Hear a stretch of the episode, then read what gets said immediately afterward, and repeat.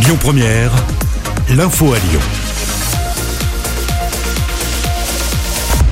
Bonjour Manilam, bonjour à tous. À la une, l'épidémie du Covid continue de gagner du terrain. Presque 4900 patients en réanimation ce matin. Le pic de la deuxième vague est quasiment atteint en France. La situation est critique selon le Premier ministre Jean Castex. Un nouveau conseil de défense est prévu mercredi soir. En revanche, rien n'est décidé quant à un nouveau tour de vis. Selon le chef de l'État, Emmanuel Macron s'est exprimé dans le journal du dimanche. De son côté, le ministre de la Santé, Olivier Véran, affirme que les mesures doivent être prises en temps voulu. Un nouveau protocole sanitaire entre en vigueur ce matin dans les écoles de Lyon et de notre département. Chaque classe sera désormais fermée pour 7 jours lorsqu'un premier cas de contamination aura été signalé. Avant, il en fallait 3 pour ordonner une fermeture. À noter que les lycées passent en demi-jauge dès aujourd'hui. Une note d'espoir euh, tout de même hein, ce matin à Maury. La lumière est au bout du tunnel. Déclaration hier de Thierry Breton. C'est le monsieur vaccin de l'Europe. Grâce à l'accélération des livraisons de vaccins, il envisage l'immunité collective mi-juillet sur le continent. Près de chez nous, un vaccinodrome pourrait bientôt être installé au Groupama Stadium. À Lyon, entre 4 et 10 000 manifestants se sont retrouvés hier dans la rue pour demander une vraie loi climat. Le projet de loi débarque aujourd'hui à l'Assemblée nationale. L'actualité locale, c'est également cet incendie hier soir dans le 5e arrondissement de Lyon.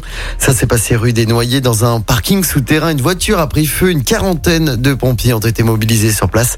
Il n'y a pas eu de blessés, mais les occupants de l'immeuble ont tous été évacués. Une enquête a été ouverte. Et on termine avec du sport à Maury. En basket, d'abord, deuxième victoire d'affilée en championnat pour l'Asvel. Hier, les Villeurbanais ont facilement dominé Chalon-Reims. Score final 97 à 71. Et puis en football, l'équipe de France a fait le travail hier après-midi. Victoire 2-0 au Kazakhstan. C'était le deuxième match de qualif pour la prochaine Coupe du Monde. Coupe du Monde en 2022 prévue au Qatar. Prochain match pour les Bleus, ce sera dès mercredi sur la pelouse de la Bosnie. L'info du jour qui fait du bien. Et ce matin, on prend la direction de Montpellier avec ce bel élan de solidarité. Oui, une habitante a décidé de lancer une cagnotte pour venir en aide à un homme de 75 ans. En complément de sa retraite, le septuagénaire effectue des livraisons via la plateforme très connue Deliveroo afin de boucler les fins de mois, mais également et surtout pour financer l'achat d'un fauteuil roulant pour sa femme qui est en situation de handicap. C'est suite à un article du journal Midi Libre que Lisa, 28 ans, a donc décidé de se mobiliser pour lui. La cagnotte a été lancée il y a un peu plus de 10 jours et près de 13 000 euros ont déjà été récoltés pour cet homme. Amaury, merci beaucoup. Je te souhaite de passer une excellente journée. On se retrouve à 7h30 pour d'autres actualités. À tout à l'heure. À tout à l'heure.